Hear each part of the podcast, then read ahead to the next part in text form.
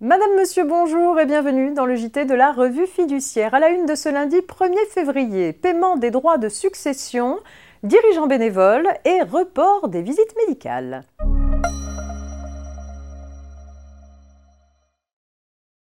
Les droits de succession et de donation doivent en principe être réglés comptant sous forme de numéraire, en valeur du trésor ou sous certaines conditions par remise d'un bien, dans le cadre d'une dation en paiement. Toutefois, les droits de succession peuvent être payés de manière différée et ou fractionnée, sous réserve de constituer des garanties et d'obtenir l'accord de l'administration fiscale. Un intérêt est alors dû au trésor dont le taux est déterminé chaque année par rapport à un taux de référence. Ce taux s'applique pendant toute la durée du crédit.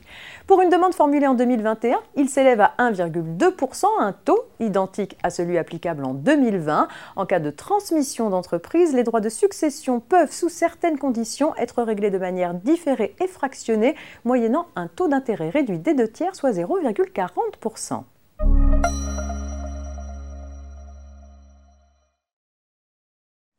On poursuit avec les mésaventures d'un dirigeant bénévole. Le liquidateur d'une SAS reproche à son président d'avoir commis des fautes de gestion qui ont conduit à la création du passif de la société. Comme le permet la loi. Dans ce cas, il le poursuit devant le tribunal de commerce afin qu'il soit condamné à supporter tout ou partie de ce passif sur ses deniers personnels, ce qu'il obtient à hauteur de 500 000 euros. Le dirigeant conteste. Il se prévaut d'un texte de loi précisant que la responsabilité d'un mandataire doit être appliquée moins rigoureusement lorsque son mandat est gratuit. Il souligne qu'il n'était pas rémunéré pour son mandat de président de la SAS et considère que les juges ont eu tort de ne pas en tenir compte. Il perd néanmoins son procès, car le texte invoqué ne concerne pas la situation du dirigeant d'une société en liquidation judiciaire poursuivie pour de tels motifs. La responsabilité de celui-ci s'apprécie de la même manière qu'il soit rémunéré ou non.